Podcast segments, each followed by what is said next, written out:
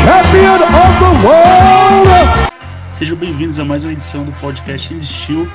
E hoje o Lucas, como sempre, dá aquela fugida e ó que era evento numerado. Mesmo assim ele não compareceu, mas tem o Alex e um convidado surpresa. E Alex? Tá em êxtase, né? O bombeirão mandou bem, manteve a cinta. Ah, com certeza, né? O, a gente espera aí que o meu SIC tenha um valor merecido. Mas é boa luta aí. Vamos mais à frente a gente vai falar sobre ela e foi um bom evento. Ah, sim. E o que está participando hoje com a gente também é o Carlos Eduardo, que tem o canal no YouTube. E aí, e aí Eduardo, se apresenta para a gente aí, fala um pouco sobre o seu canal. E aí, pessoal, boa noite. Boa noite, Alex. Boa noite, João. Queria agradecer pelo convite de vocês. E, cara, meu canal, ele começou mais ou menos há dois anos. É, eu já era um consumidor do, do conteúdo do MMA também há bastante tempo até. Eu comecei assistindo MMA, assistindo Anderson Silva, que foi até contra o Shell Sony, que tinha uma divulgação muito grande daquela luta. Eu acabei ficando sabendo, assisti é, a luta, fiquei impressionado com Anderson Silva.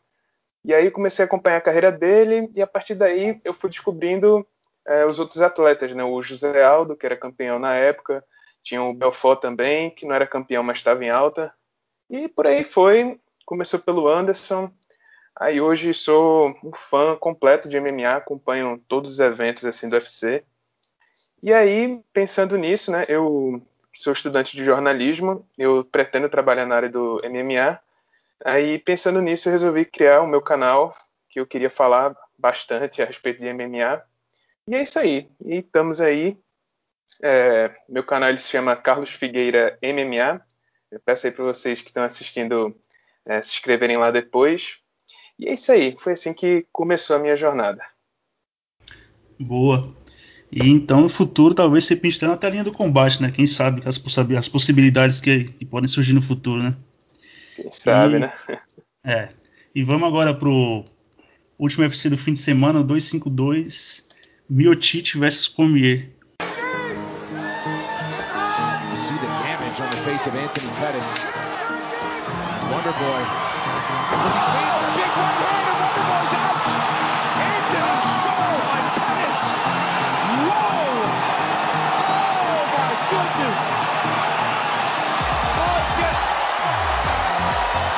Showtime. E aí, Alex, algum destaque do card preliminar?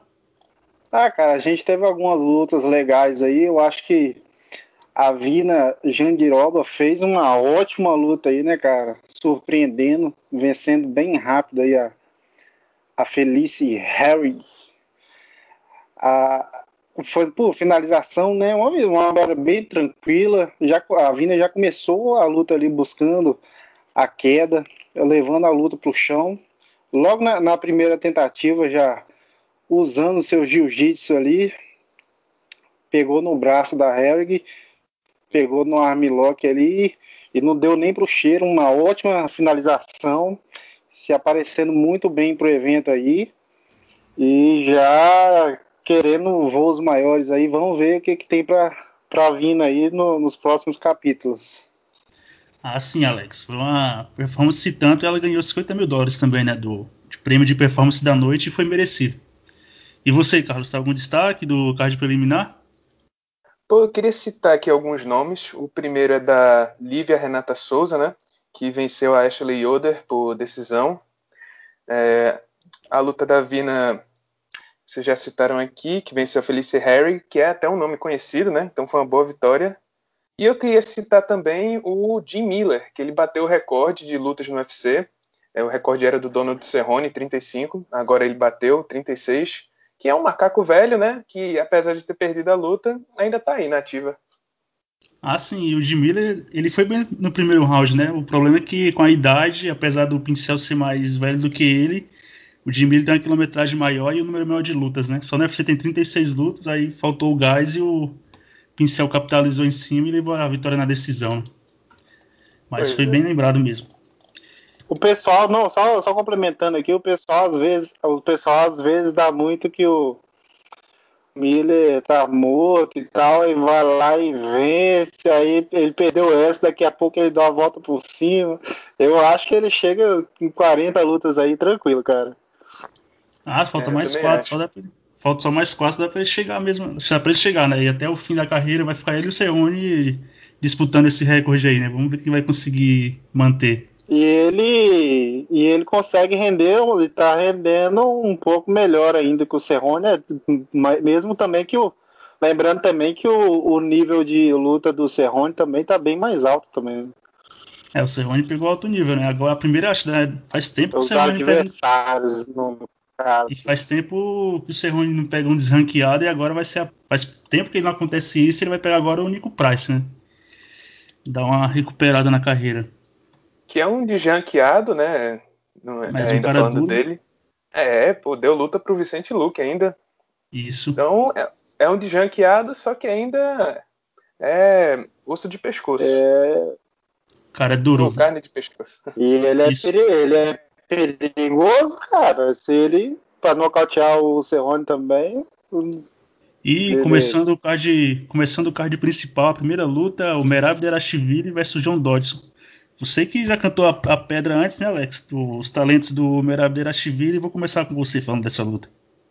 Cara, o, o Merab, ao contrário do Sam Malley, não, não tava com tanta hype quanto ele. Mas, assim, o, o, o Merab eu acho, eu acho um cara mais. que vem mais consistente nas suas lutas, demonstrando um jogo de quedas poderoso. E mais uma vez ele veio forte aí contra o Dodson, cara. Ele fez uma luta muito boa, muita movimentação. E olha que o cara, para mostrar movimentação contra o Dodson, tem que. o cara tem que se movimentar, hein? E o Merab é, começou aquela trocação estranha dele, logo já foi pro jogo de quedas. Impressionante o Dodson menor é, na mãe, menor, é, menos forte, né? O Merab mais forte ele levantava o Dodson para quedar, né? E o Dodson conseguia bater e voltar igual um gato, cara, impressionante. E o foi muita pressão, cara, muito gás, cara. Um, eu aposto nele para chegar um top 10, dar um trabalho para uma galera ali. Já é a quinta vitória consecutiva. Cara, e, e, eu vejo ele com, com um bom futuro aí. Foi muito bem nessa luta aí. Ele venceu um top. O Dodson, por mais que não tá no auge, mas da luta dura para todos nesse, nessa categoria aí. Deu luta dura pro Peter Young, deu knockdown nele.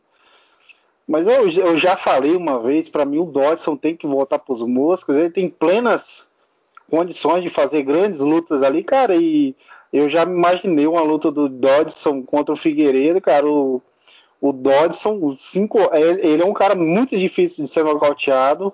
O Figueiredo correr atrás deles por cinco rounds seria interessante ver o gás dele. Mas é, por hoje é isso aí. O Dodson nessa categoria vai ficar aí top 15, top 10 no máximo. E o Merab Yashvili eu vejo ele com um bom futuro aí pela frente. Pois é, Alex. Inclusive, o Dodson nunca foi nocauteado na carreira dele, né? Então o cara só perdeu na decisão e, e, sempre vende a derrota muito caro, né? E você, é. Carlos, achou, gostou da performance do Merab Belashvili e falar sobre os talentos do Dodson já é chovendo molhado, né? Certo seria ele descer pro peso mosca. Pois é, eu concordo com vocês. Eu gostei da performance do, do Merab, só que, cara, eu até agora não entendo o que, é que o Dodson tá fazendo no peso galo porque ele está alternando entre vitória e derrota, nunca conseguiu uma sequência de duas vitórias, pelo menos, na, no peso galo do UFC. Então, não sei o que, é que ele está esperando. É, por mim, ele deveria fazer aquela dieta do Aldo, por exemplo, assim, e voltar para o peso mosca, que lá, lá sim ele é competitivo pra caramba. Tanto é que o, o Demetrius Johnson já teve uma vez que ele declarou que o Dodson foi o, o adversário mais difícil da carreira dele. Então, sinceramente, assim, performance muito boa do Merab, só que ainda não sei porque o Dodson não, não volta para a categoria dos moscas, que lá é o lugar dele. E lá ah, ele sim. realmente ele realmente lá consegue, acho que até chegar no cinturão bem rápido. É, e o só uma o, o Dodson já declarou uma vez questão de corte de peso, você tem dificuldade, cara, porque não, não no, dá para entender direito. Né? Quando ele subiu, foi depois que ele perdeu a segunda pro, pro DJ, né? Aí na sequência ele falou que também estava tendo problema com corte de peso, né? Mas o cara com o tamanho do Dodson ter problema para cortar o peso mosca, talvez ele seja um pouco relaxado. E como o Carlos falou, era melhor ele investir na dieta igual o Aldo, né? Porque ele vai ganhar Exatamente. uma ou outra, mas quando ele pega caras maiores e que nem o Merab, que vai impor o jogo físico, ele vai acabar ficando na desvantagem, né? E ele com o nome que tem, o peso mosca sendo uma terra arrasada também, com duas vitórias, já chegaria na boca do cinturão, né?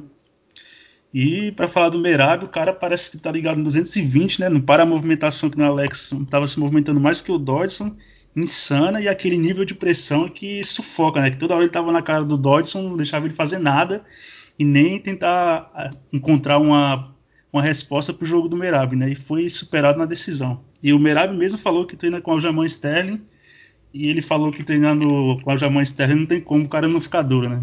E já deve imaginar esse treino de wrestling dos dois como que deve ser. Vamos para a próxima luta, né, Alex? O Herbert Burns versus Daniel Pineda, né? O Daniel Pineda, que era uma das maiores zebras da noite, foi lá e conseguiu dominar o Burns no chão e conseguiu o nocaute técnico, né? E o Burns, eu achei ele que ele entrou, não sei se ele entrou meio desligado ou muito confiante, que ele meio que entrou, parece sonolento, depois que ele levou dois golpes de limpo no rosto, parece que depois que ele foi pro chão, ele ficou meio perdido, sem saber o que fazer, até começou o segundo round melhor, mas acabou sendo raspado e ficando por baixo, né? E você, Alex, o que achou dessa luta? Cara, é, em primeiro lugar, o, o, primeiro Burns, a primeira hype já caiu, né? Vamos aguardando pra daqui a um tempo a segunda hype cair também. Né? Tem que dar uma Cara, mas é. Cara, deu, deu a impressão, não sei se vocês pensam igual eu, que o Everett entrou meio desligado para essa luta. Não sei se foi, foi salto alto. Aí já foi ali no começo da luta levando golpe forte, cara. Tipo assim, a galera não tava botando muita fé no Pineda e tal. Tava um, um, uma, uma pequena hype aí no Everett. E realmente eu também acho ele um. Vou ser sincero, também acho ele um bom lutador. Eu esperava, eu esper, ele, um, ele tem um bom nível de jiu-jitsu, eu esperava, eu não sei se foi por causa dos golpes duros, eu esperava ele um, um pouco melhor ali no, no chão, eu esperava mais, mais tentativas de, de finalização, eu achei que ele ficou devendo ali, e, e teve a questão do. Ele ficou. Ele não conseguiu bater o peso, não é isso? Foi. Isso, Alex. Ele não bateu o peso também e deve ter desgastado bastante ele, né? Mas olha só, é, tem é. esse negócio do, do core de peso, né? Que o Herbert Burns não bateu peso, mas vocês têm que levar em consideração que o Pineda ele não lutava há seis anos. A última luta dele foi em 2014. Então. Isso, ele caiu, ele tinha caído no doping e estava cumprindo, cumprindo suspensão, né? Pois é. Mas é que nem eu concordo com você, Alex. Quando eu comecei falando, eu acho que o Herbert ele entrou meio desligado ou desatento. Eu não sei o que foi, mas que ele entrou depois que ele levou aquelas duas bombas limpas. Aí a luta mudou totalmente o rumo, né? Sim, e o Pineda se demonstrou um bom lutador aí, vai ficar de olho, cara. E o Herbert Burns é, ficou devendo um pouco mais aí. Mas a, a luta foi até boa, divertida, mas é isso aí, o Burns ficou devendo e o Pineda mostrou mais do que. E mostrando aí que não se, se vive só de nome, né? A galera às vezes fica muito nessa daí falando do cara e acaba esquecendo os outros caras que não são tão conhecidos. Ah, sim, o cara é jovem também, né? Uma derrota não vai acabar com a carreira dele. Dá sim. pra dar a volta por cima ainda. O irmão dele já perdeu alguns no UFC e vai disputar o cinturão dos meio médios, né? Então não tá tudo perdido, né? Mas passando para a próxima luta, Júnior Cigano e Jairzinho Rosenstruck, né? O Cigano estava bem, se movimentando, cortando os ângulos. E o Jairzinho estava a todo momento, sabendo da fraqueza do Cigano, tentando encurralar ele na grade. E quando encurralou, né? Foi. Não deu, não deu outra pro Cigano, né? O Cigano já deteriorado por receber castigo e tudo. Foi a nocaute, né? E o Cigano vendo a performance dele e sabendo as limitações que ele tem, porque a técnica ele tem, o atleticismo tem, mas agora a capacidade de absorver danos e o mesmo jogo para ele nessa fase da, da carreira não dá, né? Deixa eu falar, tem que mirar um pouco no Overin e outros caras que se reinventaram, né? tirar a faixa preta do armário, bater a poeira dela e usar. Até mesmo utilizar o jogo de grade para segurar a luta, para deixar mais fria e tentar dar um novos áreas à carreira, né? Porque se ele for querer sair na mão com os caras da categoria que bate, quase todo mundo bate pesado e tem poder de nocaute, a coisa não tem de ser muito boa ele não, né? Mas falado isso também não acho que ele tá acabado, dá pra dá pra vencer uma galera nesse, nesse top 15 top 10 fácil ainda o Cigano. E você, Carlos, o que você achou da performance do Cigano? Pô, cara, é, comentando a respeito do, da absorção de golpes do Cigano, eu acho que não tá assim tão ruim, claro que tá deteriorada, né, mas eu acho que ele ainda consegue aguentar. O problema é que o Rosenstruck também não é parâmetro, né, pra gente falar sobre absorção. Mas em relação ao Cigano em si, a performance dele, eu acho que ele estava muito bem, ele estava se movimentando, estava atacando na distância, né, para ele não correr risco de receber aquela mãozada do, do Rosenstruck. É, eu ainda acho que ele é competitivo, sim. Eu acho que aquilo, essa luta provou isso, apesar dele ter perdido. Tanto é que ele estava vencendo o primeiro round, é, ele venceu o primeiro round e estava vencendo o segundo. Mas assim, eu quando ele anunciou que estava fazendo, tava fazendo dieta, estava trabalhando mais o porte físico dele, eu achei que pegar o Rosenstruik logo depois dessa reinvenção é, foi, um, foi uma aposta muito alta, assim, né? Que tinha um custo também muito alto. Eu acho que ele deveria ter escolhido um outro oponente, alguém um pouquinho atrás do ranking. Acabou pegando Rosenstruik, né? Que é sempre uma ameaça. Mas é isso aí. Agora eu acho que a luta perfeita para o Cigano seria pegar o Olenik, o Alexei Olenik, que está com 40 anos, né? Só que ainda se mantém no top 10, perdeu agora para o Lewis. E acho que seria uma boa luta para o Cigano se recuperar também. E acho que seria também interessante para o Olenik, né? Que nunca foge de um desafio. Ah, sim. E o, e o ia propor uma coisa diferente para o Cigano, né? Que é tentar colocar ele para baixo e tentar finalizar, né? Porque o Olenik não é bom com as mãos. E o ponto, como ele venceria o Cigano seria colocando para baixo, né? E você, Alex, o que acha da performance do Júnior Cigano? Cara, eu acho muito é complicado. Você vê durante a luta o Cigano, assim como outros lutadores, ele tem a capacidade, ele tem a técnica, ele é um lutador dedicado. E o, o Cigano ele pode ter todos os defeitos, mas ele ele sempre tenta melhorar, cara. Isso é evidente. O, na última, naquela luta, quando ele foi nocauteado pelo Blades, ele, ele pesadão, tava lento mas você vê ali que ele fez todo um trabalho de, de defesa de quedas. Ele é um cara dedicado. O, o, eu vejo o erro dele, ele se dedica muito em coisas erradas. Eu não sei se vocês pensam como eu, né? Ele é um cara muito dedicado, só que ele, ele, ele, ele devia dedicar isso aí em estratégias melhores, cara.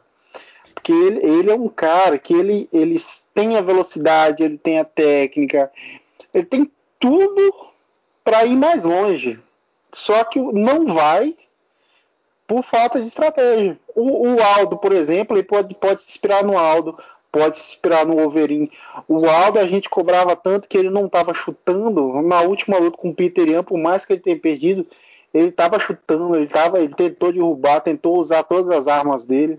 Coisa que o Cigano nunca faz, cara. O Overin pegou uma sequência de nocautes aí, sendo nocauteado conseguiu se reinventar, é, não entrando em trocação franca, é, derrubando, fazendo um jogo chato às vezes.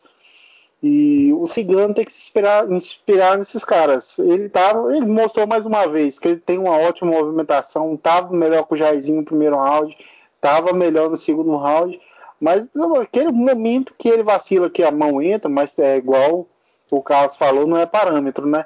Mas mesmo assim, cara, é, o, o, o, cigano poderia tirar essa faixa preta aí do armário. Tenta, tenta colocar pro chão, tenta fazer um, um jogo mais sujo.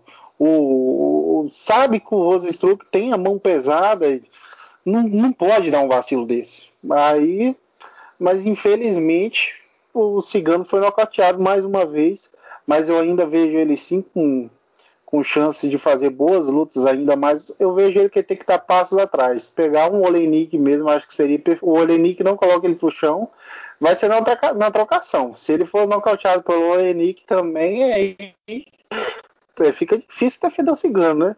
Mas é, é isso aí, cara. Vamos ver os próximos passos dele. Ah, sim. Eu só vou discordar com vocês um ponto. Eu sei que eu concordo com o Jairzinho bater pesado, mas o Cigano eu acho que essa trocação mais aceitar só trocação para ele não é boa escolha, porque na penúltima rodada ele foi nocauteado pelo Blades, que geralmente ele dá TKO no chão com o jogo de wrestling, né?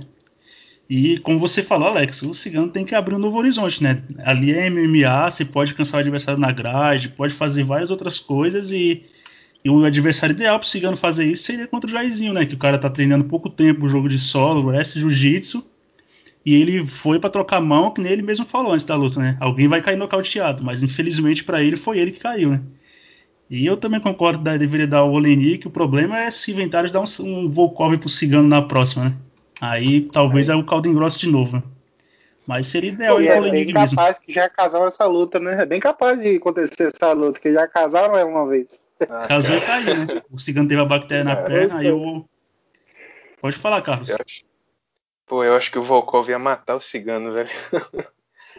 sinceramente. Que assim, o Volkov na última luta ele tem uma performance bem triste, né? Só que ele foi derrubado. Agora em pé, é, derrubado, ele é muito é bom. É o ponto cara. fraco dele. Agora em é, pé, né? Se... É, o cara é brabo. Agora, eu assim, também acho. Em relação ao Cigano ser nocauteado pelo Blades, assim, ele foi nocauteado em pé, né? Então ele não caiu, ele meio que levou um golpe, o Blades continuou batendo e ele acabou desistindo. E... Ô, ô, Carlos, só, só, só um segundo. Muito obrigado aí. Você é meu parceiro aí do lado do Volkov. O Volkov não é muito querido por aqui, não. Só isso. Só. Não, vou fazer só uma correção, só te interromper. Eu acho que eu falo que o Volkov é burro porque ele é. Mas no caso do cigano que vai para trocar com ele, e ele com dois metros de perna e dois metros de braço, maluco, o Volkov comeu o cigano na trocação. E ainda mais essa mania que o Cigano tem de se encurralar na grade, se pro Volkov que é grande e alto, nossa, o Volkov ia, ia pipocar o, o Cigano de direto e jab e chute, né? Mas pode continuar, Carlos. É que o Alex gosta de ficar com essas intrigas dele aí. Ainda tem a chance também do, do, daquela famosa burrada do Volkov, né? Que aí ele comete aqueles famosos erros dele e o Cigano consegue nocautear, né? Como nem aconteceu ah, com o Lewis. Isso aí pode acontecer, Carlos. O Alex achou que você era Tim Volkov, mas no fim você corrigiu, né? Porque o Volkov pode fazer isso mesmo, né? Pois é. Agora, em relação, é, falando na verdade do Blades, é, vamos falar um pouquinho do futuro do Jairzinho, né? Que a gente tem o Blades, o Lewis e ele, que voltou agora para a briga pelo título. Aliás, não pela briga, né? Pelo segundo lugar depois do Enganu. E aí a gente tem o, o Blades, que ele tem que aumentar a sequência de vitória dele, até porque o Engano, caso vire campeão, já venceu ele duas vezes e tipo bem, cada um foi pior que a outra, né, pro Blades.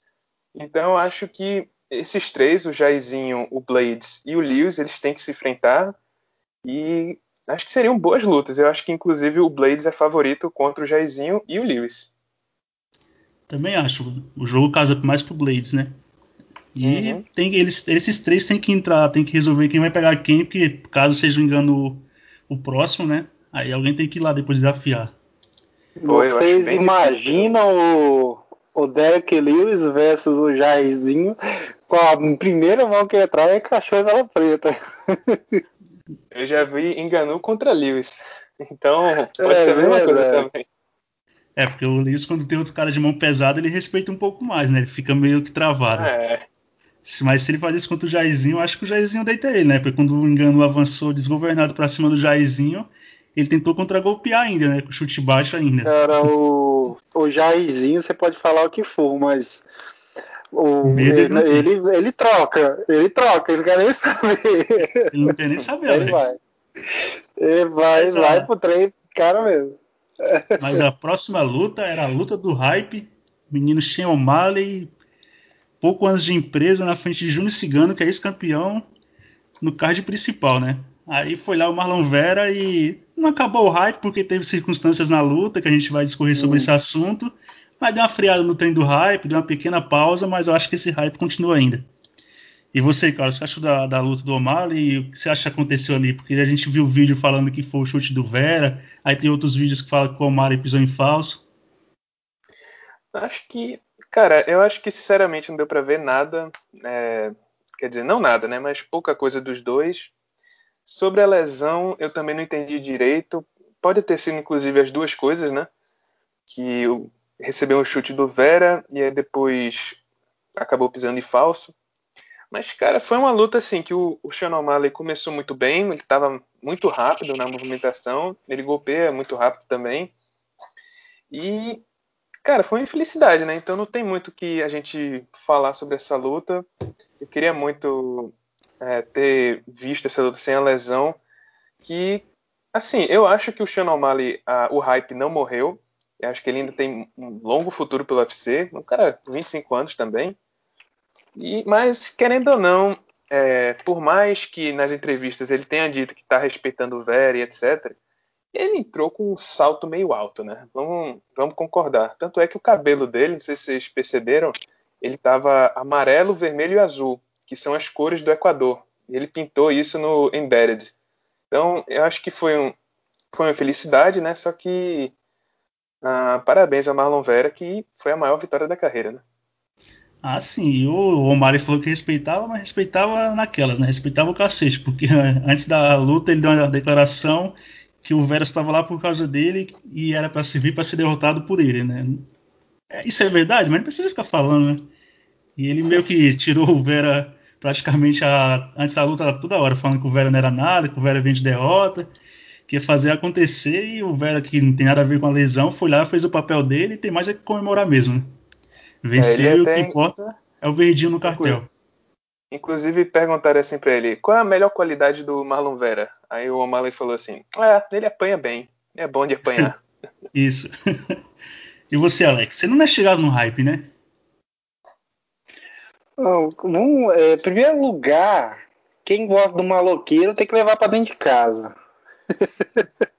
quem gosta, quem gosta de uma fumacinha, quem gosta dessas coisinhas aí, tem que pegar esse pessoal e levar para dentro de casa, né? E criar, né? Mas é. Vamos falar da luta. A galera, a galera se, se perde em dois pontos. Essa, essa luta aí tava é, com o evento aí, a gente sabe que é por causa do O'Malley, né? Não tem nem muito o que discutir. Ele é o pacote completo, é, ele fuma umas paradinhas, tem tatuagem, cabelo colorido, é, meio Felipe Neto, né? Aí os. É tipo assim, e, e, a luta foi curta, mas o que, que você viu ali durante a curta? Ele mostrou, o O'Malley mostrou aquela movimentação dele, o chute, ele controla bem a distância. Mas aconteceu esse fato aí, que ele se lesionou, e o Marlon Vera, um lutador acho que o dobro, o triplo de, de lutas no UFC, um cara mais bem mais experiente do que ele. Eu, eu tava achando um exagero o pessoal que tava tirando ele para nada também. Eu achava bem possível o Vera vencer essa luta, não porque eu acho ele lutador melhor, mas sim porque ele é um cara experiente e um cara, um bom lutador também. Eu não achava nada impossível. A, a galera leva para dois pontos o, ou se o O'Malley ganha, ele é lindo e maravilhoso. Se ele perde, acabou a hype. Eu acho esses extremos, eu não gosto, cara, desse, dessas paradas de extremos. O O'Malley perdeu. O Marlon Vera foi lá e fez o que tinha que fazer e nocauteou, cara. Mas o que acontece? Será que o O'Malley foi dominado? Eu não vi o O'Malley sendo dominado. Se, ele estava melhor na luta, mas Tava, tava uma luta até meio equilibrada, cara. Mas, tipo assim, eu acho chato quando a luta termina assim, porque tira o mérito do vencedor também. Fica aquela coisa meio sem sal, não fica? Fica uma coisa. Ficou, ficou devendo. Eu não acho. Eu vejo a galera falando aí que o O'Malley acabou, não é ninguém, perdeu pro Marlon cara, mas ele não foi dominado. O Vera não o Vera fez a parte dele, venceu, tem os méritos dele. É, me pareceu um pouco aquela luta do, do Bellator, foi o, o Primus contra aquele, o outro agora que, que tá o, saindo do Bellator agora. Foi contra o Michael, Michael Chandler. Né? O Michael Chandler estourou é. os, os ligamentos do joelho, aí o Brett Primus foi campeão, né? Mas na revanche a gente viu o que aconteceu, né? Bom, só complementando um pouquinho o que o Pode Alex falar. falou, é, realmente ele está certo. É, muita gente pega pesado, né, quando um hype, é, um lutador com uma promessa muito grande em cima acaba sendo derrotado, fala assim, não, acabou, já era, perdeu, não sei o quê. Mas, cara, foi, foi muita pouca luta, ele não foi dominado e a lesão ocorreu é, muito cedo, assim. Acho que metade da luta foi só ele fugindo, né? Porque ele estava sentindo a perna. Então, para mim o hype não acabou. Ele é um cara muito novo é, e tá com a tá, mano, ele tava com o evento principal, né? Em cima do Cigano, como o Alex falou. E aí, então eu acho que ainda tem muito futuro para ele. Acho que a galera tá pegando muito pesado mesmo, como sempre pegam quando um hype acaba caindo. E vamos ver, né? Vamos aguardar agora a luta de recuperação dele. Ah, sim, não, não é nada outro, de outro mundo, né? O cara teve uma lesão e acabou perdendo a luta. E ele estava ciente disso, tanto é que no, antes dele levar a dele cair, ele tentou ir para cima com tudo para ver se encerrava e não conseguiu, né? E a luta tava meio que parelha, tava meio que se estudando ainda quando ele se machucou e o e o Vera não tava dominando ele, nem vice-versa. Tava uma luta meio lá, toma lá da cá e tem aí vida que segue, dá para os caras fazerem a revanche dessa luta aí. Talvez façam, né? Pode ser a luta Pô, se fazer no momento. Eu acho que não, sabe? Eu acho que o Vera, ele tá aproveitando bastante essa vitória. Ele tá muito presente agora. Ah, como é que pode dizer? A repercussão da luta tá muito grande, né? Tá todo mundo falando do Tito, que é o apelido dele, né? É. Então eu acho que ele, ele devia aproveitar esse momento e pegar um outro cara muito famoso que tá vindo de muitas derrotas e tá na mesma categoria dele. Eu acho que a próxima luta deveria ser José Aldo contra Marlon Vera. É, poderiam fazer mesmo. Poderiam fazer mesmo, é, mesmo essa luta. É, Aldo tá vindo de três derrotas seguidas, com certeza vai ter que dar muitos passos para trás. E acho que uma boa luta de recuperação para ele ia ser o Vera, que agora vai ser ranqueado. Acho que vai figurar lá no é, 14, que era a posição do Shannon O'Malley. Então, Cara, eu acho que ia ser uma luta muito boa, que o Marlon Vera é, ia gostar bastante, né? Até porque é um outro grande nome que ele ia pegar, uma chance de vencer um dos maiores campeões brasileiros né, da história do UFC. Então acho que a revanche pode acontecer, pode futuramente, só que eu acho que agora o Vera deveria aproveitar e pegar o José Aldo. Só não acho que o UFC, não sei se o UFC vai ter essa boa vontade com, o Vera, né? Que nem você falou que a ele é Tito, porque o Aldo é ex-campeão e e geralmente eles fazem com cara com par que possa render, né? Talvez essa revanche, mas se o... seguir em frente, se o Vera seguir em frente o O'Malley pegar outro cara, também não acho nada do outro mundo também. Eu, eu acho que essa luta aí seria bem legal também. Eu acho que seria um bom casamento. Mas eu, eu tenho impressão, já vi algumas pessoas falando que, que a vontade do UFC seria Aldo contra Cruz, né? Aí, aí se vai acontecer mesmo é uma outra questão, né? É, o problema é o Cruz estar disponível, né? O Cruz é cheio de lesão. Acho... É, pois é. O, o Cruz eu acho é. que ele não volta. Sinceramente, eu acho que ele não volta. Mesmo que marque a luta, eu acho que por algum motivo ele vai acabar pulando fora. E eu acho que o Cruz acabou, sinceramente. Eu acho que ele não tem mais aquela vontade de lutar. Ele só voltou, vamos ser sérios aqui, né? Porque é, falaram assim: olha, é o Cerrudo, pelo cinturão, tu quer? Ele falou: quero, né? Se eu ganhar, eu volto a ser campeão. Então pronto. Mas. É, lá, inclusive voltar... falou que se ele tivesse sido um campeão, ele teria se aposentado. Não, acho que eu vi falar isso. É, teria. Uhum. Tipo, o Cruz é que é muita lesão no corpo do cara e, e essas lesões causam um desgaste grande, né? Mas eu acho que se ele voltar é para pegar um, um, cara que nem o José Aldo, outro cara que tem um né? grande nome e fazer aquela última luta e sair, pedir a conta e sair fora, né? Mas agora indo para a luta principal, aqui estava em jogo o cinturão do peso pesado e do homem mais temido do mundo e deu miotite novamente, né? Vou deixar você para depois, Alex, que é a sua categoria preferida e você aprecia mais os grandalhões. E para você, Carlos, qual patamar o miotite tá? Tá em maior do UFC, só ou em maior peso pesado da história? Cara, é muito complicado falar maior peso pesado da história porque existe um figurão chamado Fedor Emelianenko, né? Mas eu acho que o Milsic está bem próximo, talvez até em segundo, depois do Fedor. E no UFC não tem discussão nenhuma, né? Tem, não tem mais o que falar. Ele é o maior campeão, o maior peso pesado da história do UFC. Tanto em conquistas, tanto em vitórias por luta de título, como em tudo, cara. Ele é o. para mim, é o campeão peso pesado mais completo, talvez de todos, assim, ou talvez dos últimos anos também. E, cara, a luta foi uma verdadeira luta de pesos pesados. Foi uma das melhores lutas da categoria, é, até melhor do que a segunda, na minha opinião. E eu gostei bastante, só que, na minha opinião, é, no começo, o Cormier estava com a vantagem. Ele começou o segundo round também com vantagem. Eu achava que ele ia ganhar aquele round. Só que o que para mim mudou todo o rumo da luta foi aquele, aqueles últimos 20 segundos que o Miocic estava indo para frente, né, do Cormier. Só que ao invés do Cormier clinchar ou tentar uma queda, cara, ele deu as costas pro campeão peso pesado. E aí, mano, é pedir para cair, né? Ele caiu, levou knockdown, quase foi nocauteado. E acho que aquilo ali mudou completamente o comportamento dos dois. O Miocic ganhou mais confiança, o Cormier ficou muito atordoado e mudou todo o rumo da luta. Eu acho que se o Cormier não tivesse cometido esse vacilo, a luta teria sido bem diferente. Não sei se ele venceria, mas eu acho que seria uma luta bem diferente. Isso. E você, Alex? O seu bombeirão aí, o bombeiraço, foi lá e mostrou a que veio e fincou seu nome na história do peso pesado, né? E essa luta aqui é raro se ver, ver no peso pesado. Dois caras que conseguem manter o nível até o fim são atléticos, né? E o Miotite dessa vez investiu mais na velocidade, né? chegou mais leve tava mais rápido do que o Cormier, né? Porque na primeira luta o Cormier tava bem mais rápido do que ele até na segunda, mas nessa agora o Miotite apareceu mais rápido do que o Cormier. O que é que você tem que falar do Bombeirão? Tá no seu coração já, né? Antes de mais nada, eu sou o Tim Caim Velasquez, só para só para deixar claro.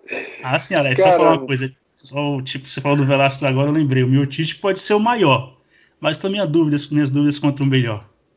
Nem o Velasquez, o Velasquez era coisa de outro mundo. Cara, realmente, assim. Eu vou falar só rápido, não vou. Minha, galera fala muito do Fedor, eu não, eu não tenho um parâmetro para falar sobre isso, porque eu não acompanhei a carreira do Fedor. Não, não posso falar sobre ele. Mas eu posso falar pelo Velasquez, cara. Eu, sinceramente, eu nunca vou ver outro pesado fazer o que aquele cara fazia. Mas vamos lá, né? É, cara, realmente, igual você falou, João, o, o, o Miocic ele pode talvez não ser o melhor, igual eu falei do Velasco, né? Mas e com certeza ele já é o maior. Ele, tanto pelas conquistas, pelos adversários dele, Verdun, Overin, Cigano, ele se vingou do Cigano. E Daniel Comer duas vezes, cara. Quem ganhou do Daniel Cormier duas vezes? John Jones. Mesmo, nem John Jones, né? Porque uma luta virou no contest. Só meu que fez isso. Cara, mas é realmente impressionante. O meu conseguiu fechar essa trilogia aí. A gente tava cansado, né? Caramba, que, que, que vida para acabar essa trilogia. Nossa, categoria. Bota categoria pra andar, velho. Meu Deus do céu que, que dificuldade para acabar essa, toda essa novela aí. Cara, o Miocic veio mais rápido para essa luta aí. Ele tá, eu vi ele conseguindo controlar a melhor distância, mais do que em outras lutas. O Daniel Comer começou o primeiro round ali quedando. Ele falou que, que o Miocic devia vir com tênis de Wesley, né? Mas a partir do segundo round ele já, o Comer já foi gostando mais da trocação e é igual o Carlos falou, o que, o que eu vejo também que mudou mais o rumo da luta foi aquele final do segundo round, né, que foi chegou próximo ali do, do nocaute a favor do Milsic, que não a gente não pode vacilar contra ele. O pessoal fala muito do Enganu, mas o Milsic também tem uma mão muito pesada. Ele tem vários nocautes no primeiro round, Cigano, Overin, ele atropelou o Mark Hunt por vários rounds. Ele também tem uma mão muito pesada e a galera às vezes é igual tipo se esquece, fala muito do Romero, né? Fala muito do Romero, Romero, mas quem bateu o Romero duas vezes foi o Whittaker, que a gente já falou, né? E o Miocic é meio assim, a galera às vezes não dá tanto valor e ele já demonstrou aí ser um grande campeão com gás, ele já está com seus 37, 38 anos, mas demonstrando uma grande performance ainda. Cara, e ele vai dar trabalho ainda para mais uns. Foi uma ótima luta dele e vai dar mais trabalho para uns caras da categoria aí. Não sei não se, se a curto prazo, duas, três lutas, os, os caras conseguem parar ele ali. Mas é isso aí, grande luta, grande apresentação do meu SIC. O Daniel Comier a, a galera, a, o Daniel Comier, tem, tem a galera, tem gente que fala que o Comier acabou, cara. Não é assim, velho. Ele fez cinco rounds contra o, o meu sim, o campeão da categoria. Ele fez cinco rounds. O Cormier provavelmente ele ganha por 90% dessa cadeia, da categoria aí. Muito provavelmente ele ganha, cara. Aí ele perdeu pro campeão. A galera fala que, que ele tá acabado. Eu acho essa galera do, do 880 aí é muito louca, velho. Pô, cara, só em fazer cinco rounds com campeão, mano, já é o maior fato para você ver que o cara tá em alto nível, né? Ele foi. Com certeza. Rapaz, eu acho que foi a luta mais dura do Miocic. Teve o Cigano, né? Só que ele conseguiu vencer o Cigano depois. E, cara, três anos, quase três anos, o Miocic treinando pro mesmo oponente, né? Então ele tava com o jogo do Cormier praticamente todo traçado, só que mesmo assim o Cormier trazia novidade, né? E sinceramente você falou agora do, do Cormier que ele poderia derrotar muita gente dessa categoria. Cara, quem é que vai parar o Miocic? Eu acho que só tem o Enganu, né, que talvez ofereça algum perigo, só que eu acho que o Miocic ainda é favorito. E depois de Enganu tem Jairzinho e Lewis, que são nulos no chão, então favorito ainda é o Miocic. E tem o Blades, né? O Blades eu acho que ele não vai conseguir quedar o Miocic é, em uma eventual luta entre os dois. E acho bem provável que ele seja nocauteado. Então, cara, é, a gente pode estar tá entrando, quer dizer, recomeçando, né?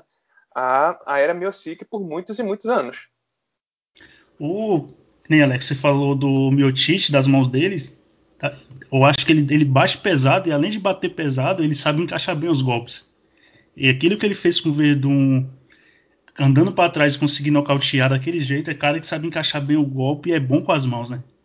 E vocês estavam falando de se alguém tomar o cinturão do Miotite, pena que ele tá com 37 anos, né? Eu acho que só, essa galera só vai ter um alívio e se livrar do Miotite quando ele se ele virar o fio, né? Porque ele já conseguiu driblar a mão pesada do Enganu uma vez, pode se repetir de novo, e passando o Enganu, que nem o Carlos falou, o Blades, eu acho que ele não vai colocar o, o Miotite para baixo, e com as mãos o Miotite é melhor, né? O Derek Lewis e o Jairzinho, que nem o Carlos falou também, duas tartarugas. Então, tem tudo pro Bombeirão ainda manter um reinado de dois a três anos ou até mais, né? E Cara, mas é... Fala, só, só falar. falar uma coisa bem rápida aqui, cara. Eu, eu tenho para mim, eu tenho para mim, cara, que o, o, o Cormier foi uma questão de carreira. Ele poderia ter feito. Eu, hoje. É fácil, é, pra gente é fácil falar, porque ele já tá no final de carreira, né? A gente não saberia falar isso quando ele estava mais no auge, né? É, eu penso que o Socormier tivesse insistido na categoria dos pesados, tranquilamente teria muitas defesas de cinturão, cara. Até até o meu SIC se tornar campeão, é, chegar nas cabeças, se tornar campeão, tudo isso.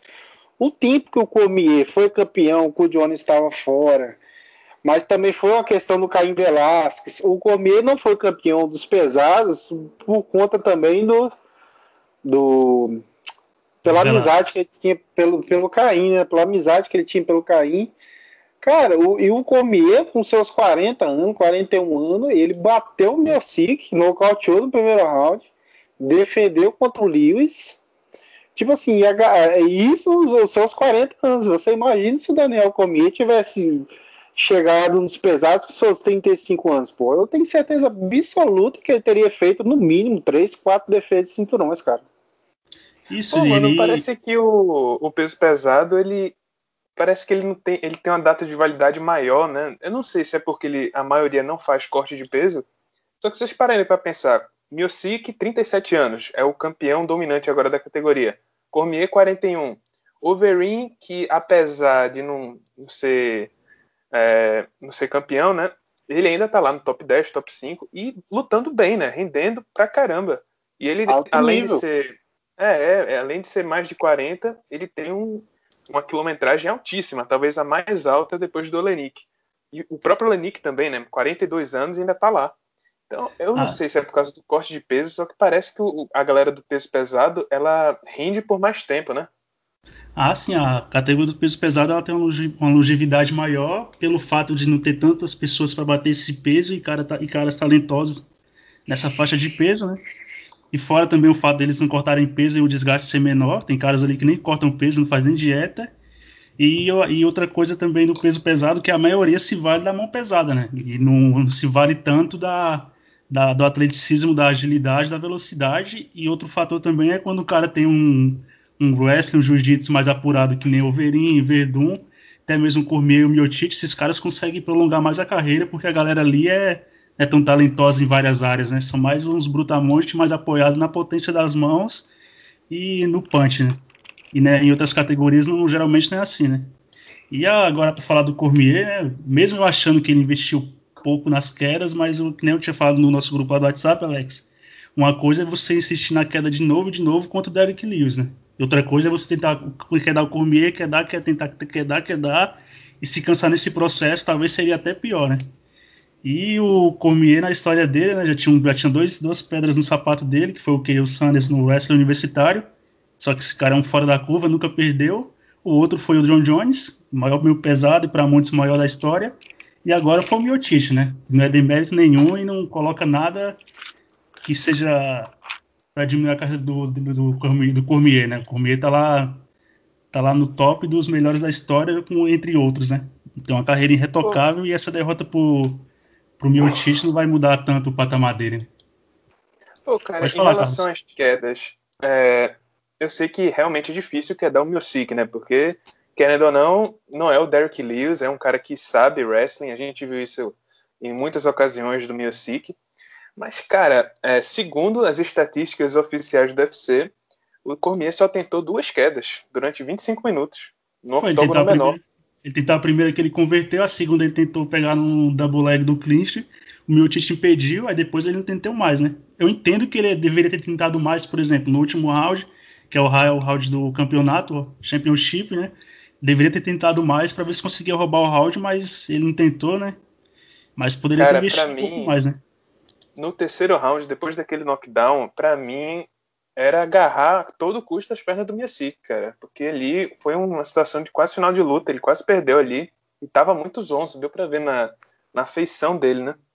Em relação à carreira do, do Cormier, que você falou agora, é triste, né? Porque é um cara muito competitivo, um cara muito bom, muito bom mesmo, né? certamente um dos melhores da história. Só que você vai falar assim, meio pesado. É, o Cormier era um dos melhores depois do John Jones. Aí peso pesado. Cormier era um dos melhores depois do Music. E aí no wrestling também tem, também tem sempre um, um cara na frente dele. Então é muito triste, né? Porque era um cara muito bom, muito competitivo, só que meio que é, pegou essa fama, vai se aposentar com essa fama de eterno vice. Isso, no wrestling foi o que o Sanders, né? Só que esse, o único cara que bateu o Cormier de fato foi esse cara, né? O Cormier enfrentou ele, se não me engano, foi oito vezes e perdeu as oito vezes, né? Só que esse cara também ele nunca perdeu e foi campeão olímpico. Então, Cormier perdeu para um cara fora de série, né? E esse que o Sanders, ele, ele lutou três vezes com o Romero, perdeu duas e ganhou uma, né? Para mostrar o nível do cubano também, que é outro que no MMA não é tão chegado de usar o wrestling. Né? E a gente sabe também Cara, e o, o Cormier, ele, para mim, ao contrário do Jones, uma, tem uma, a diferença para mim da luta do Cormier com o Jones, da luta com o Miocic, com o Cormier, a diferença para mim que o DC tinha totais chances de vencer as lutas contra o Miocic. Ele, ele, lógico, com todos os méritos do Miocic, ele foi lá vencer o mérito dele.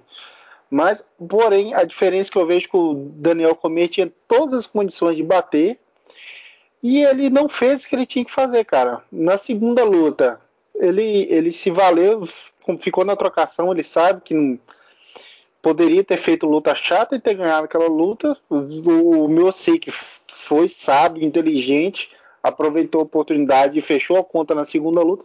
Na terceira, nessa luta, para mim o shape foi o pior shape do Daniel Cormier ele não tentou as quedas, mas a questão é, eu achei o Daniel Cormier nas três lutas o shape pior dele, que ele não estava na, na, melhor forma física.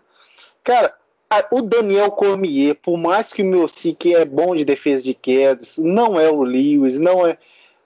Cara, o Daniel Cormier, se ele estiver bem, bem preparado e ele entrar pra luta, ele falar assim: Sique, eu vou te derrubar no segundo e no terceiro round e no quarto round. O, se não pode até não segurar, mas ele derruba. Ele derruba.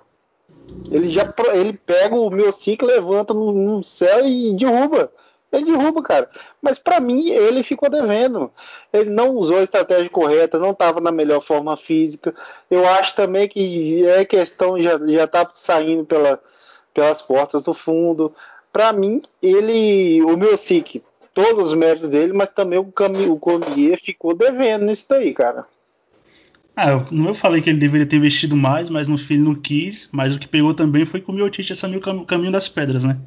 E minou bastante aquele gás do Cormier na linha de cintura, né? Certo, na linha de cintura, e o Cormier também ficou bastante cansado. E depois daquela blitz do, do segundo round que ele foi salvo pelo gongo, quase foi nocauteado. A coisa mudou de figura, mas ali ele deveria ter investido mais nas quedas para tentar roubar um round ou outro, né? Que teve, teve dois juízes que deram 3 a 2 Se ele consegue ganhar mais um round, sairia com a vitória. Né? Mas agora já aconteceu, enfim, é, já é águas passadas, né? Essa foi a, a resenha do UFC 252, Miocic vs Cormier. Gotta be careful here. Yeah, he's gonna get put She's the set up a twister. Yep. No way. No way. Oh, oh my God, he's got that. That's, That's tight. tight. Oh, no. Bryce Mitchell. Unbelievable.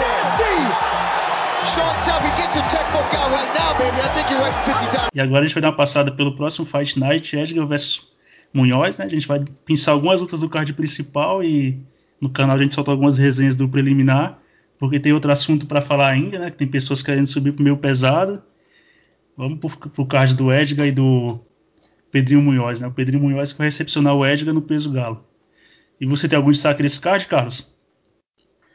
Cara, sinceramente, o card tá bem, bem aquém, tá muito, muito fraco, né? Assim, o card todo só tem dois caras ranqueados, que é o evento principal, que, querendo ou não, assim, para mim é a única salvação desse evento, para ser sincero, que é o Frank Edgar contra o Pedro Munhoz, que para mim tá cheirando a uma das melhores lutas do ano, que quando esses dois vão para trocação franca, que eu acho que é isso que vai acontecer, inclusive, a, a luta vira uma guerra, mas aí temos essa luta principal no co-evento, não sei como, temos o Vincent Pru contra o, Al o Alonso.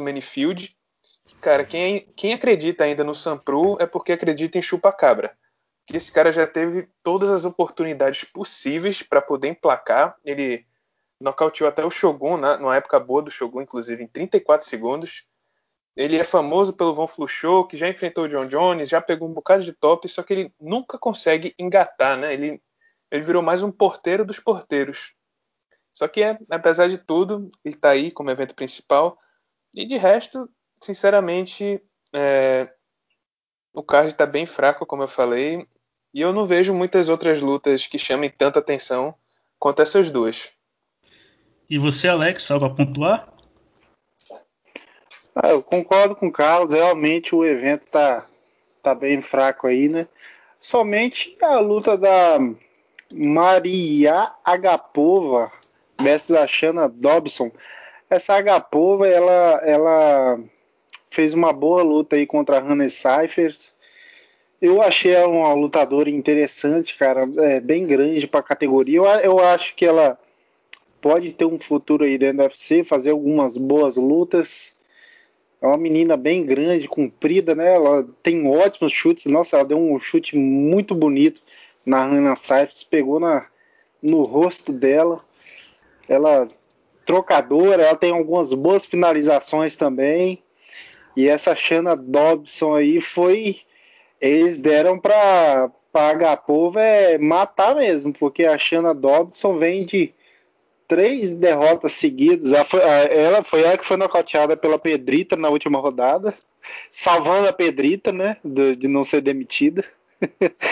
aí deram essa essa menina aí para a Agapova matar ela e, e crescer um tem eu vejo um pequeno um pequeno hype em cima da Agapova aí, mas eu acho que ela se demonstrou um, uma boa lutadora para ficar de olho nela aí. Eu acho que que pode aparecer alguma coisa. Pô, só, Fora isso daí é a luta. Fora isso aí, só a luta do Sampru e do Pedro Munhoz mesmo, com ele. É. E um detalhe dessa luta da Agapova, né? A Shanna Dobson, ela tem um cartel de 3/4, ou seja, um cartel negativo. Sim, que pode ser uma luta interessante, sim, só que ainda assim, né? Vocês verem o nível do evento. Exatamente.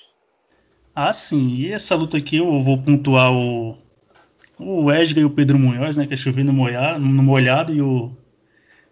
E principalmente o Frank Edgar, que é um daqueles caras que eu sou fã de carteirinha e pega pelo lado sentimental, desde as guerras que ele fez com o Grey Manager. E eu acho que se o Frank Edgar apresentar o que ele já apresentou, não, que foi contra o Zumbi, né? Que ele pegou a última de última hora, tava no meio de corte de peso, para descer pros galos e foi até a Coreia do Sul pegar o Zumbi e deu ruim para ele, mas ele pode complicar a vida do Pedrinho, né? O Edgar é um cara bom no wrestling e ele é, é o rei do bate-sai, né? E o cara troca frenético e não para na frente do adversário. Bate-sai, bate-sai. E pode ser que ele dê, consiga a vitória, se ele conseguir, começa a entrar no bolo ali do peso, do peso galo, né? O problema é que eu acho que como o Aldo ele desceu um pouco tarde, né? Porque tá um, tá um mais de tubarões agora no peso galo e talvez a coisa não fique tão boa para ele caso mesmo, caso mesmo ele passando pelo Pedro Munhoz, né? Ele que ia pegar o Sanrega, né? Mas acabou não acontecendo e vai pegar o Pedrinho agora, né? Pô, eu acho que ele ficou triste, hein, quando soube que o Aldo, a maior pedra no sapato da carreira dele, estava descendo também. Pra sorte dele, o Aldo não foi campeão, porque se fosse, né, aí. Poxa. Ficava tudo nublado. Ficava tudo nublado no horizonte pro Frank Edgar, né? Não, Mas cara, é impressionante. O Edgar ele ganhava de todo mundo, dominava todo mundo no peso pena. Aí chegava no Aldo, pipocava. Era. O Aldo faz, é, fazia ele de gato sapato. A questão é nem pipocar, né? Que ele batia de frente com um cara melhor do que ele e o que ele tem de melhor, que é o wrestler dele, com o Aldo não funciona, né? E às vezes que ele conseguiu derrubar, batia e levantava. E o Edge despachou até o, um príncipe da categoria alta intitulado pelo Aldo, né? Que era o Chad Mendes, o Edgar despachou ele, foi lutar pelo cinturão e não conseguiu arrumar nada contra o Aldo, né? E a pedra no sapato do, do, do Edgar é o Aldo mesmo.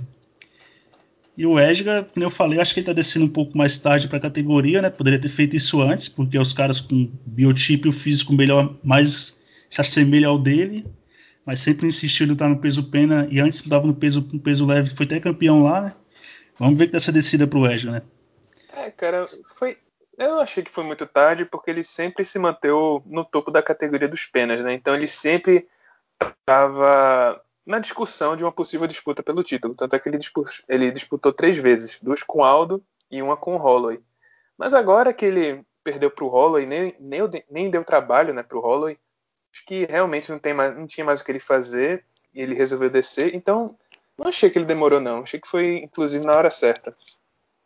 Ah, achei que ele demorou porque ali é o biotipo dele que mais se assemelha com ele, né? E ele não teria a desvantagem que ele teve, por exemplo, contra o Ortega, né? Que é um cara quase de 1,80m e antes tarde do que nunca, né? Se ele tivesse descido cedo, mesma coisa o Aldo. O Aldo teve muito sucesso no peso pena, né? Mas o que a gente viu do Aldo contra o Ian mesmo, que é o campeão muito competitivo, se tivesse tido essa mudança antes, essa mudança antes, né, talvez teria sido uma carreira mais, mais grandiosa ainda para o Aldo, tanto para o Edgar também, né? Talvez se o Aldo tivesse pensado em o peso, o peso galo antes, já teria sido duplo campeão, né? Que agora parece uma coisa bem difícil na carreira do Aldo. Cara, é impressionante pensar que o Edgar era o campeão, de certa forma até meio que dominante, né? Três defesas da categoria dos leves, na categoria do Khabib. E naquela, e naquela época, eu lembro de luta do Edgar, do Edgar, ele já era menor e os caras não eram do tamanho que era hoje, né? Era uns 1,75, ele ia 1,75, 1,70 é... por aí. Agora hoje em dia, tipo, não tem nem como ver o Edgar perto daqueles caras, né? E ele não fazia o corte é... de peso, inclusive, naquela época. Isso, isso era um dos motivos que ele não queria descer pro peso pena, era que ele não fazia corte de peso, né? Ele chegava no dia da luta, tava normal, o peso dele se mantinha e ele lutava, né? Aí ele começou uhum. a cortar quando desceu pros, pros penas, né? Mas ele não cortava peso nem nada, né? E o Edge, quando bateu o BJ Penn, era uma zebra colossal também, né? Meio que desconhecido, é. foi lá e tomou o cinturão do BJ Penn. Ia falar, Cara, ah, eu achava, eu, eu achava impressionante eu, eu, eu sou muito fã do Chad Mendes. Eu acho ele um lutador espetacular, cara. Mão pesada. E, e se, não, se o Aldo não fosse campeão, eu, eu torcia para ele. Pro Chad Mendes se tornar campeão. Aí até que foram. Eu, eu já gostava do Edgar, já achava ele raçudo, era ex-campeão, já achava ele da hora, né? Mas eu sempre torci pro Chad Mendes. Eles foram lutar, cara. O que o Edgar fez com o Chad Mendes nocauteou o Chad Mendes, cara. Eu achei, achei impressionante, cara. Eu achei aquela luta ali virou a chave para mim, velho. Na moral. Porque poderia esperar até vencer por pontos. Ele foi lá e nocauteou, velho, o Chad Mendes. Eu achei muito impressionante. Tava esperando muito dessa luta e foi muito rápida. Mas é. Cara, vamos, a, a, falando um pouquinho do Pedrinho, que é, a gente até esqueceu do Pedrinho um pouquinho. vamos falar aí da. Vamos falar um pouco da, da luta aí, cara. O, o ah, Edgar. uma coisa, Alex. Que... Ah, quando fala do Edgar, eu esqueço meio que as coisas mesmo, né? Que sou fã do cara, então deixa você para falar que você vai ver um lado mais racional da luta. Sim. Fala aí. Eu sou, eu sou fã dele também, mas pelo visto não igual a você. mas é, realmente Cara, essa luta, o Edgar, é, é, para mim é merecida essa luta aí, por mais que ele tenha sido nocauteado na última luta, ele sempre se mostrou um cara do top, sempre teve nas cabeças, cara, a carreira dele inteira é impressionante, ele não tá mais no auge, mas sabe sim que ele pode oferecer perigo a alguns tops aí do peso galo, ele é um, um ótimo lutador, um gás impressionante, tem uma trocação muito boa, um boxe muito bom, ele que vem desde o peso leve, peso pena, é bem capaz de chegar com a mão mais pesada aí também. Ele não tem a mão tão pesada, mas ele sabe encaixar bem os golpes, é, assim conseguindo alguns nocautes, né?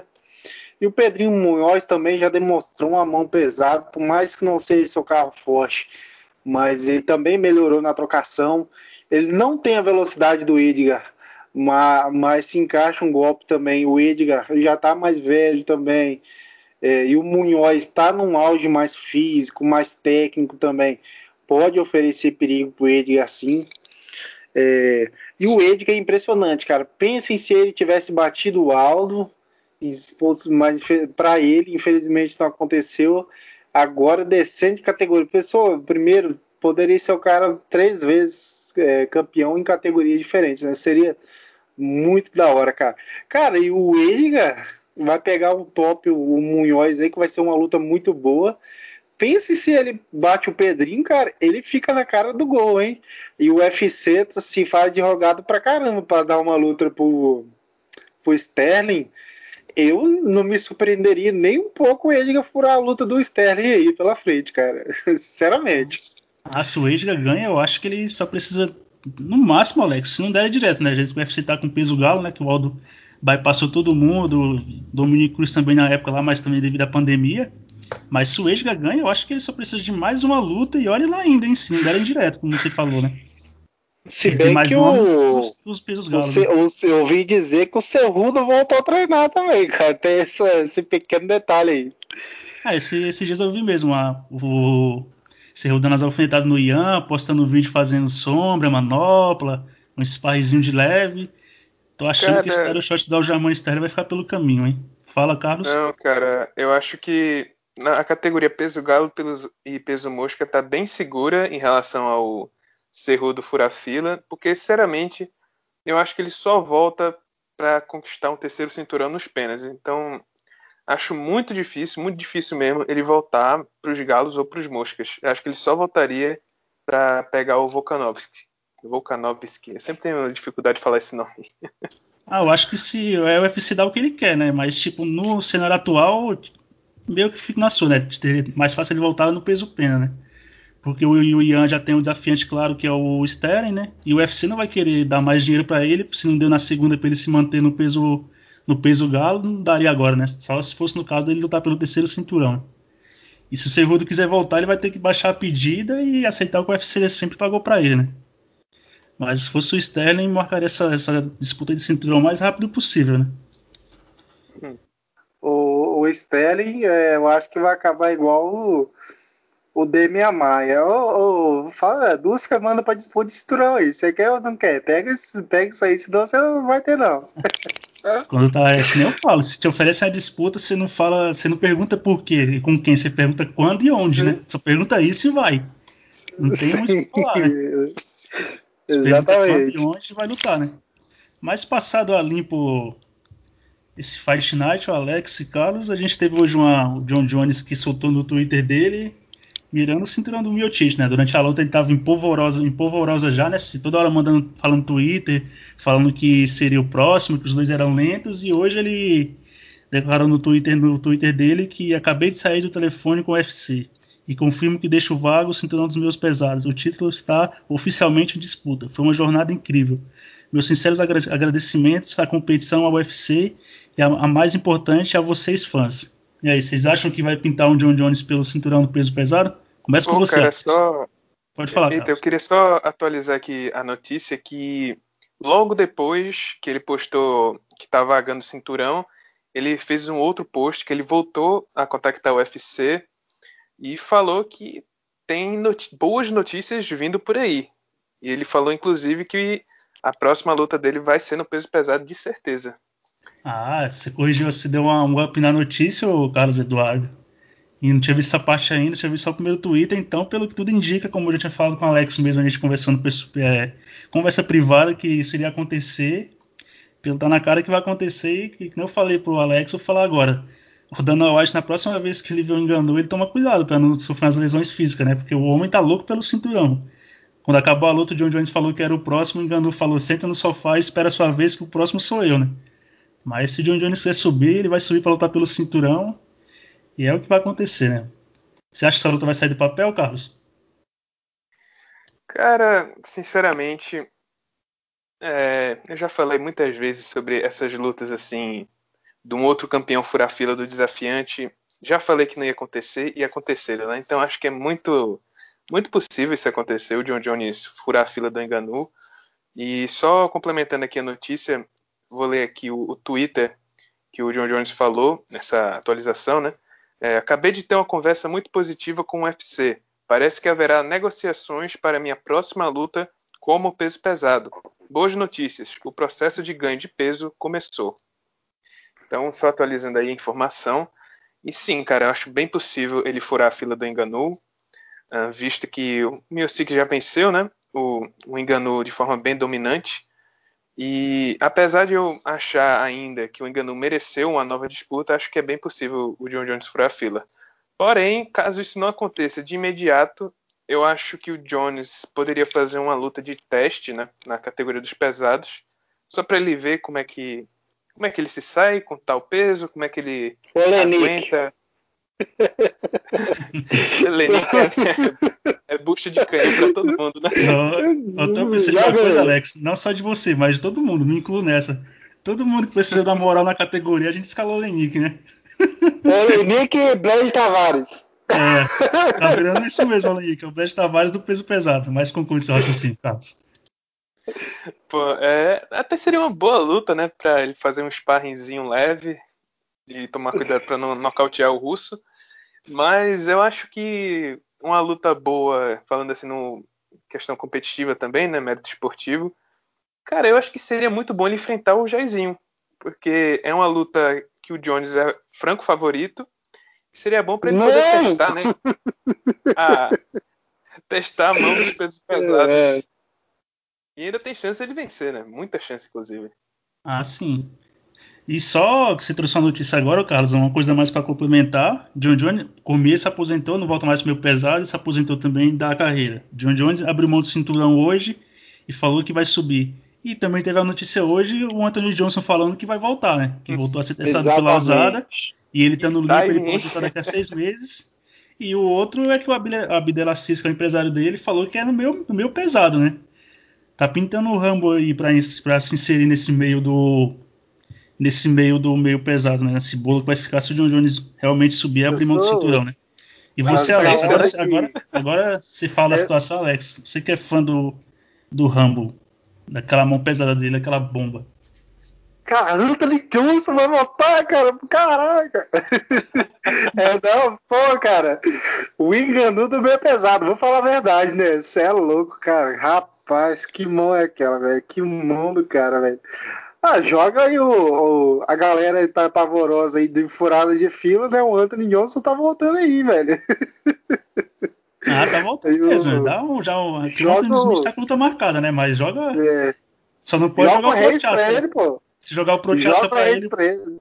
É. Se jogar o Prochaska, o Prochaska faz aquele lance de evasão lateral e esquiva com movimentação, a chance de ir pro cacete é grande, né? Exatamente. Ah, eu. O, tá, o Reis tem uma hypezinha da galera aí que tem mão pesada, joga o Anthony Jones pra ele. E, pelo jeito, são as notícias também que o Reis está confirmado com o Blahovic, né? Tem que ver se é pelo cinturão é. interino. Mas eu, que tudo indica que nem o Carlos falou, e eu acho também você acha isso, Alex. Eu acho que o Enganu vai ficar para próxima, hein?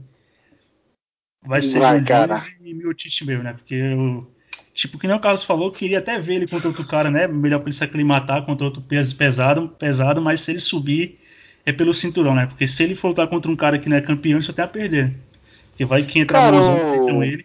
Fala, Alex. Talvez o Cigano, talvez o Cigano fosse uma luta, cara. Coitado do cigano. Cigano vocês não querem dar colher de chá pro cara, hein? É mais Mas uma é... bucha de canhão, é? Cara, Mas o, vamos, vamos ser sinceros também, cara. Pra, o, o Jones, você é louco, ele é muito bom, mas ele também não tá sem Coca-Cola todo mais, não, cara. Ah, vamos falar a tá, verdade. Tipo, ele não tá, ele tá é, numa fase meio podre, né? Parece que mostra um declínio, mas se ele subir é pelo cinturão, né? Pô, os caras não vai não vai, não vai dar outra luta para ele porque é, é, bolsa cara e tudo que envolve, né? E ele quer lutar pelo cinturão, né? Porque eles agora até que enfim isso vai parece que vai sair, né? Porque faz anos que ele fala que vai subir e nunca sobe, né? E falar a verdade, já, ele já luta como peso pesado, né? Porque eu acho que no dia da luta ele tá com mais de 100 quilos fácil, 105 quilos, 108 por aí, né? E o John Jones é um cara grande e, carca e carcaça, tem carcaça, né? Não muito, mas ele tem. E a última vez que ele Cara... foi querer virar bodybuilder foi contra o Sampru e meio que deu ruim para ele. Ele tava mais lento. E tem que ver como ele vai se adaptar com o peso extra, né? No peso pesado também, né? Tem várias coisas que, que envolvem que nem eu concordo com você, com o Carlos. Eu acho que, deve, que ele deveria pegar outro teste, outro cara para testar, né? Mas eu acho que no fim vai acabar subindo pelo cinturão mesmo. Você ia falar, ah, o Carlos. O, o Alex mencionou aí o, o cigano, e cara, se você pensar direitinho, é, quais são as maiores fraquezas assim do John Jones. É quando ele pega um cara grande, do tamanho dele, é, ou então maior, quando ele pega um cara que tem mão pesada e se movimenta muito bem, e um cara que consegue fazer isso por cinco rounds, né? E tem inclusive uma boa defesa de queda. E se você parar para pensar, o Cigano tem tudo isso. Então, cara, se ele é, subir, pegar o Cigano como uma luta de teste, pode ser que é, possa pintar uma zebra aí pro brasileiro e ele possa acabar vencendo o John Jones. Eu acho que é bem possível pelo casamento de estilos. Ah, sim, outra coisa que você falou que complica ele também é os caras que você falou que são altos, né? Tem uma envergadura não igual, que a dele é maior do UFC, mas compatível. E caras que socam em linha, né? Quem soca em linha, o John Jones tem problema com isso, tem dificuldade, né? Eu e... acho que ele tem mais dificuldade com quem soca é, em ângulos, sabe? Com cruzados, etc. Que o próprio Cara, Dominic Reyes fez muito isso. Não, no do o... Reis sim, mas tipo, eu pego, por exemplo, mais o cara que mais magoou ele, o Gustavo, né? O Gustavo é boxe, é boxe, e o Gustavo só que linha, né? Mas o Reis também deu um atrasinho dele. É que o Gustavo o, jo, o Jones, o Jones não tem o, o Jones não tem é, a pegada de, de nocaute, né? No caso aí o Cigano e o Cigano tem gás para cinco rounds, é um cara grande, né? Que consegue é, pode trocar com ele ali, questão de envergadura. Cara, eu acho que seria uma luta muito no encaixe. O Cigano não tá no auge, mas mesmo assim é um ex-campeão. Acho que seria uma luta muito no encaixe pra ele, cara, sinceramente. Eu acho que o, eu... que o John Jones ele pega outra luta se não for o Miotite, se ele tiver a pretensão de não voltar mais pro peso meio pesado, né? Mas se ele tiver a pretensão de voltar, né, eu acho que ele vai querer bater, pegar o cinturão, ou perder no caso e voltar, né? Mas se ele quiser ficar no peso pesado agora direto, né? Porque se ele ganhar, o Careca vai querer que ele defenda o cinturão. Aí era bom ele se aclimatar antes mesmo, né? Fazer uma luta antes para ver como que funciona, para se aclimatar com peso, né? Você em relação coisa, ao que o em relação ao que ele, o Alex falou sobre o poder de nocaute do John Jones, é uma coisa que eu, eu falo bastante, que o John Jones é meio mão de almofada, e a galera acha, quando eu falo isso, acha que eu sou louco. Mas se você parar para pensar, o Jones tem poder de nocaute, só que com cotovelada, joelhada e chute. Com as mãos, eu sinceramente não lembro a última vez que ele derrubou alguém com um soco. Mas ah, enfim, falando. Que... Ô, cara, só um adendo, a única vez que eu lembro que ele derrubou um cara, eu esqueci até, eu acho que o cara lutou. Foi o cara lutou esse fim de semana agora, no, no peso pesado. Eu esqueci o nome dele, mas a última vez esse cara o John Jones lutou, derrubou ele com, com, um soco singular, né? Essa é a única que eu lembro. Que nem você falou, o John Jones ele não tem pressão nas mãos, né? Ou é ajoelhada, cotovelada, ou então no acúmulo de dano, né? É só lembrar o que ele fez com o Smith. Ficou cinco rounds batendo no Smith e não conseguiu nocautear, né? Então isso é. aí mostra que ele não tem aquele poder todo de nocaute. Mas conclui. É, em relação agora sobre ele voltar para os meio pesados, eu acho muito difícil, sabe? Eu acho que tanto é que dá para ver que ele tá bem dane-se, assim, né, pro cinturão dos mil pesados. Tá deixando ele vago aí. Eu não sei se é oficial. O UFC até agora não declarou nada, né? A gente tá ouvindo dele. Mas se ele tá querendo vagar o cinturão e querendo subir pro peso pesado, acho que ele. Acho que já, já deu para ele, sabe, nessa categoria. Ele já defendeu o cinturão oito vezes na primeira vez, na segunda é, defendeu três. No total, ele é o recordista de maiores, é, mais vitórias, né, por lutas de cinturão e também mais defesas de cinturão no total, empatando com o Demetrius Johnson, que são 11. Então, se ele está querendo mudar para os pesos pesados, eu acho que é definitivo. Inclusive, talvez ele entre contra o Miocic como desafiante e não como campeão dos meio pesados. É, Aí a gente tem que ver. Mas eu, eu acho que se ele realmente subir na próxima luta, ele não volta para os meio pesados. Isso se ele vencer, né? Contra o, o, adversário dele no peso pesado. Ah, se ele ganha, não... ele tem que ficar, né? Porque depois que o Saint-Pierre ganhou o cinturão e abriu mão, o Dana White ficou puto e criou a cláusula lá que você ganhou, você tem que defender o cinturão. E se ele ganha, é. ele vai ter que defender o cinturão no peso pesado. Né? Ah, mas se tem hum. alguém para desrespeitar essa cláusula aí, é o John Jones, cara. Ah, mas se vai desrespeitar, mas vai ter que fazer que nem o Sam Pierre, é. vai se aposentar. Porque não, você cara, pode. você... Você não é obrigado a, a, defender, mas se você defende, não vai defender, você tem que se aposentar, né? O Sam Pierre foi que se aposentou. E se, se você parar para pensar agora, depois do Sam Pierre, é, quem foi campeão duplo? Foi o Cormier, foi a Amanda Nunes e foi o Cerrudo. Todos eles Isso. defenderam o segundo cinturão. Todos defenderam. É, então acho que o Dana White está bem ligado nisso aí e acho que não vai deixar o negócio passar, não. E se passar, ele pode muito bem é, processar o, John Jones por quebra de contrato, né? É, então você tem que fazer que nem, eu, que nem eu falei, você tem que fazer que nem o Saint Pierre, né? Se aposenta, você não pode lutar mais em lugar nenhum, fica em casa, malandro. E se não vai lutar. Se voltar, ou, Aí o ou pode acontecer né? também do, do John Jones falar assim, eu defendo a cinta, mas o meu valor é X, se você quiser eu é. voto, se você não quiser eu paro e acabou, é isso aí. Mas sempre lembrando que o, que o Dana White é vingativo com quem não vende, né? Quem vende ele é ele engole sapo sem problema nenhum, né? O John Jones falou que ele era mentiroso e, e não arrumou treta nenhuma com o John Jones, né? Depende, ele vai de acordo com a cara do cliente, né? Mas passado a limpo 252 e o Fight Night Munhoz vs Edgar, a gente vai chegando ao fim.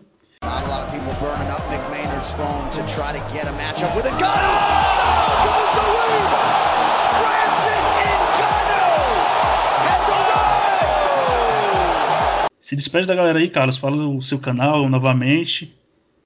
Eu, primeiramente, queria agradecer mais uma vez pelo convite. Né? gostei muito de ter participado do podcast.